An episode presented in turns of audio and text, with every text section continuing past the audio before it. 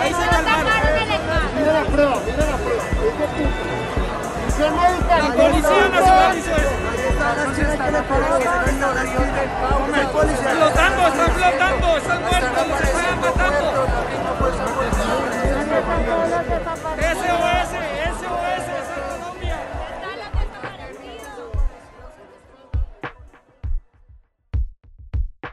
Pasado miércoles 9 de junio, mientras el Comité Nacional del Paro y la Comisión Interamericana de Derechos Humanos sostenían una reunión en el Hotel Tequendama del centro de Bogotá, un grupo de manifestantes se enfrentó con la Policía Nacional a las afueras del edificio. La reunión hizo parte de la visita de trabajo solicitada desde el 14 de mayo por la CIDH al Estado colombiano, con el objetivo de conocer en el terreno y de primera mano las violaciones a los derechos humanos cometidas durante el paro nacional. Después de una serie de violaciones por parte del gobierno una ronda de negociaciones con el organismo internacional, el calendario y los lugares para la visita de trabajo fueron acordados, como lo anunció Antonia Urrejola, presidenta de la CIDH. La Comisión Interamericana de Derechos Humanos reitera su compromiso con colombianas y colombianos y manifestamos una vez más nuestra total disposición para seguir colaborando con todas y todos. En estos tres días de visita nos reuniremos con diversos sectores representativos de la sociedad colombiana, entre ellos autoridades gubernamentales de los poderes ejecutivo, legislativo y judicial. Debo resaltar, sin embargo, y muy especialmente, que durante nuestra visita, conforme a nuestro mandato, la delegación de la Comisión buscará escuchar a las víctimas de violación a los derechos humanos y familiares en el contexto de las protestas para poder recibir directamente sus testimonios, denuncias y comunicaciones. Entre el 8 y el 10 de junio, un grupo de trabajo de la CIDH visitó las ciudades de Bogotá, Cali, Popayán, Buga y Tuloa para reunirse con las autoridades oficiales y recibir informes y testimonios de personas y organizaciones sociales que denuncian violaciones a los derechos humanos en el contexto de la protesta social. El resultado de la visita de trabajo será un comunicado de prensa con observaciones y orientaciones al Estado colombiano frente a la garantía de los derechos humanos en medio de un estallido social que completa seis semanas y ha dejado medio centenar de muertos, decenas de desaparecidos y graves denuncias sobre violencia sexual y persecución a la prensa por parte de la fuerza pública. Están armados, jueves 6 de mayo. Jueves 6 de mayo, 2 y 45. Están armados y están de civil. Le están dando duro a la gente. Este es el gobierno. Mírale la placa. Mírale la placa, mírale la placa. Velos, oílos, oílos, oílos. Oílos, oílos. Allá están, velo, ve, todos son policías.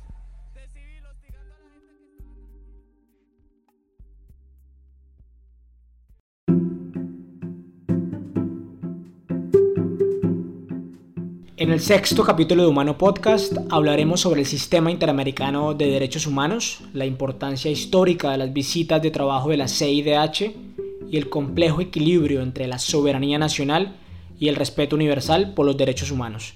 Mi nombre es Edgar Quintero. Y el mío es Laura Parada. Humano Podcast es un proyecto en el que analizamos diferentes realidades, llevando hasta tu oído investigaciones, reflexiones, conversaciones y debates con un enfoque de derechos humanos. Bienvenidos.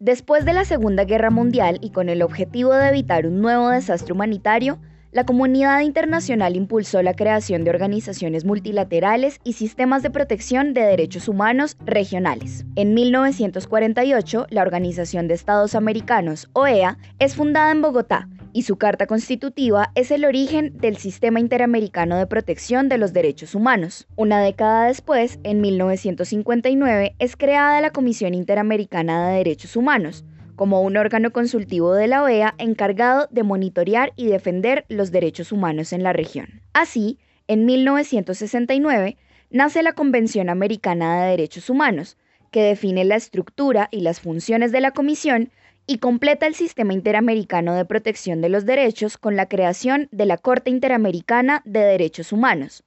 Desde entonces, existen dos órganos autónomos e independientes de la OEA que protegen los derechos humanos, la Comisión, más conocida como CIDH, y la Corte, más conocida como Corte IDH. Y pese a que sus nombres son muy parecidos y se pueden confundir fácilmente, las funciones de estos órganos son bien distintas. La Comisión tiene el deber de promocionar, observar y analizar la situación de derechos humanos de los países americanos. Incluso, según su estatuto, cuenta con la autorización de analizar situaciones o atender denuncias en países que no han ratificado la Convención Americana de Derechos Humanos. Una de las principales herramientas de su trabajo son las visitas a los países correspondientes para observar la situación general en derechos humanos o para investigar una situación urgente y específica sobre la materia. El resultado de estas visitas son informes especiales o comunicados de prensa que contienen recomendaciones para los estados visitados, que pueden acoger o no. No son obligatorias. Sin embargo, en caso de no observar ninguna mejoría, la Comisión tiene la potestad de enviar los casos más graves a la Corte. El origen de la Corte IDH se da justamente porque la Comisión no puede obligar o sancionar a los países investigados. Solo entrega una serie de recomendaciones, de modo que era necesario un órgano que pudiera investigar y sancionar la responsabilidad de los estados en la promoción y garantía de los derechos humanos. Ahora, no cualquier Estado americano puede ser sometido a la jurisdicción de la Corte IDH. Únicamente pueden estarlo aquellos estados de la OEA que hayan ratificado su unión y compromiso con la Convención Americana de Derechos Humanos. Por lo que a la Corte solo llegan aquellos casos muy graves a los que el Estado acusado no le ha dado solución a través de sus mecanismos internos. Aquí es importante aclarar que para que un caso llegue a la Corte no es necesario que previamente haya sido evaluado por la Comisión, sino que también puede llegar a través de particulares y organizaciones no gubernamentales que demandan a un Estado por la violación de sus derechos humanos. La Corte IDH investiga y juzga, sus sanciones son principalmente económicas y obligatorias y se diferencia de la Comisión Interamericana porque no crea informes sobre la situación en derechos humanos y no realiza visitas para monitorear su estado en los países del continente.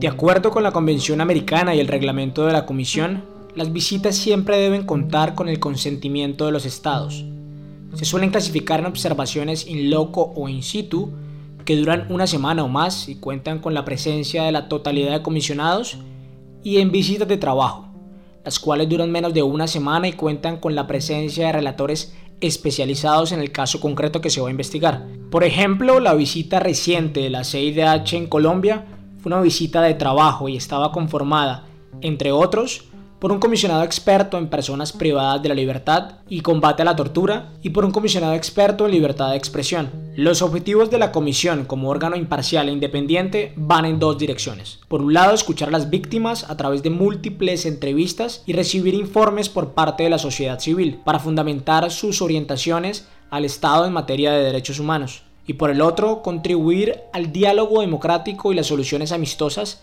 entre las instituciones y las víctimas. Sin embargo, las visitas de la comisión no son una solución mágica. Recordemos que al final el órgano solo puede dar recomendaciones y que la decisión de aplicarlas o no está en manos de los representantes del Estado. En todo caso, sus observaciones son importantes porque contrastan las cifras reales de víctimas y evalúan las medidas que en efecto están tomando los estados. Emiten un concepto informado sobre el carácter represivo o garantista frente a los derechos humanos. Uno de los ejemplos más notables del trabajo de la Comisión Interamericana de Derechos Humanos se remonta a 1979 y tiene como escenario la dictadura militar en Argentina presidida por el general Jorge Rafael Videla. La junta militar que gobernaba el país desde 1976 criminalizó la protesta social y ejecutó una violenta política anticomunista que persiguió a la oposición del régimen. Los crímenes de las Fuerzas Armadas y las denuncias sobre centros de detención clandestinos con miles de desaparecidos y personas torturadas impulsaron a movimientos sociales como el de las Madres de la Plaza de Mayo a solicitar la presencia de organismos internacionales de derechos humanos. ¿Qué pasa, señora? Queremos nuestros hijos, que nos digan dónde están. La dictadura tardó meses para otorgar el permiso de ingreso a la comisión y mientras tanto, en esta demora, trasladaron de un centro a otro a los detenidos ilegalmente y destruyeron expedientes judiciales para borrar todo rastro de sus crímenes. El informe especial de la visita reveló que la dictadura militar estaba ejecutando prácticas de exterminio y tortura contra miles de civiles inocentes, civiles que ni siquiera tenían un vínculo con las guerrillas comunistas, una amenaza que la Junta Militar esgrimía como justificación de su política de terror. La visita no tuvo como consecuencia el fin de la dictadura militar en Argentina. Hasta 1983, y después de una guerra internacional desastrosa por las Islas Malvinas, los argentinos volvieron a tener unas elecciones libres. Sin embargo, la visita empezó a revelar internacionalmente el terrorismo de Estado ejecutado por el gobierno militar argentino y a llamar la atención sobre la necesidad de investigar y juzgar a los responsables y reparar a las miles de víctimas que dejó una dictadura atroz. Este es el testimonio de Alicia Martini, quien encontró a su hermana secuestrada gracias a la visita de la CIDH. Por eso cuando vino la OEA para nosotros fue algo este, que ahí salió, porque nosotros no teníamos idea de la cantidad de, desaparecidos que había. No lo teníamos hasta que vino la OEA. Ahí, yo por lo menos, ¿no? Ahí tuvimos una idea cabal que creo que en ese momento hubo seis mil y pico de denuncias. El informe fue tan específico respecto de las tácticas de represión ejecutadas por la Junta Militar que no a todos les gustó. Criticaron de atrevido el informe de la comisión. Sin embargo, al final es imposible ocultar lo evidente. Escuchen lo que opinaba Monseñor Octavio Derisi, rector de la Universidad Católica, sobre los supuestos excesos del informe de la CIDH en Argentina. Yo creo, con toda objetividad, que la comisión se ha excedido el gobierno, con una gran generosidad, le abrió todas las puertas. Pudieron hablar con quien quisieron, incluso con la gente de la oposición. Las cosas que ellos han dicho ahí evidentemente son excesivas.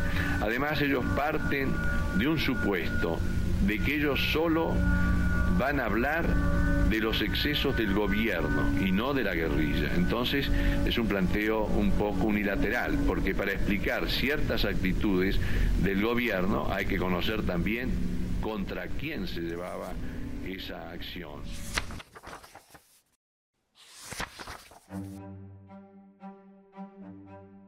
La Comisión Interamericana parte del principio de que actúa en estados democráticos cuya soberanía debe ser respetada. Además, el derecho internacional parte del principio de no intervención, en el que los estados se comprometen a no intervenir directa o indirectamente en los asuntos de otro estado. Esta es la razón por la que toda visita se debe realizar con un consentimiento previo del gobierno correspondiente. Sin embargo, esto deja ciertas preguntas. ¿Qué sucede cuando no estamos ante un estado democrático en el que los órganos de control interno no ejercen un contrapeso frente al Ejecutivo? ¿Qué pasa si el Estado nunca da su consentimiento y menos aún invita a una veeduría internacional? ¿Prima la soberanía del Estado sobre la protección de los derechos humanos? Sin duda, a los estados no les gusta que les digan que existe sospecha sobre el incumplimiento de sus obligaciones internacionales frente a los derechos humanos, y en principio pueden dilatar la situación hasta que la presión ciudadana e internacional los haga ceder. Por ejemplo, en Colombia, el 7 de mayo, 650 organizaciones no gubernamentales de todo el mundo se reunieron para hacer una denuncia conjunta ante la Comisión, poniendo en su conocimiento la masiva vulneración de derechos humanos en el marco de la protesta social, lo que generó que el 14 de mayo la Comisión pidiera su permiso para realizar la visita de trabajo lo más pronto posible. Ante esto, la canciller y vicepresidenta Marta Lucía Ramírez dijo que la visita se permitiría una vez los órganos de control interno hicieran su trabajo. Posteriormente, el 25 de mayo, dijo que se permitiría la visita hasta finales del mes de junio, después de la audiencia pública de oficio que solicitó la Comisión sobre la situación en Colombia dentro del periodo de sesiones 180 de la Comisión. Sin embargo, solo hasta el 4 de junio el gobierno colombiano autorizó la visita de trabajo de la Comisión, es decir, un mes después de que las organizaciones de la sociedad civil solicitaron el acompañamiento de la organización internacional. Entonces, ¿Qué habría pasado si el gobierno de Colombia no hubiera dado su autorización para el ingreso de la CIDH? Al parecer, la posición de la comisión es que por regla general prima la soberanía, que deben agotarse todos los medios de insistencia para que el gobierno ceda y permita su entrada. Por esta razón, muchas veces ha sido criticada la comisión, pues cuando llegan, los victimarios de los derechos humanos ya han logrado borrar buena parte de los materiales probatorios y se da vía libre a que las vulneraciones continúen bajo un ejercicio sistemático. Sin embargo, la comisión ha encontrado la manera de actuar en situaciones urgentes. El único reporte que existe de la entrada de la comisión a un país sin su consentimiento fue en 1994. Ocurrió en Haití y tuvo como escenario el golpe de Estado contra el gobierno civil de Jean-Bertrand Aristide, depuesto por las fuerzas militares. El gobierno de Aristide invitó a la comisión para que evaluara la situación de derechos humanos, pero el presidente estaba exiliado en Estados Unidos y no podía garantizar la entrada a los comisionados. Además, las Naciones Unidas y la OEA no reconocieron la legitimidad del gobierno militar. En consecuencia, era imposible enviar una carta solicitando un permiso al nuevo gobierno militar sin reconocerlo de facto. La comisión decidió ir por su propia voluntad y aunque su trabajo fue obstaculizado, logró publicar su informe especial. Un ejemplo más reciente lo tuvimos el año pasado en Venezuela. El gobierno de Nicolás Maduro nunca dio su consentimiento para la visita de la CIDH. La comisión decidió realizar su observación a través de un permiso otorgado por Colombia y hacer uso de sus fronteras como punto de recepción de denuncias y entrevistas, recolectando información para el informe sobre la violación a derechos humanos de los migrantes venezolanos.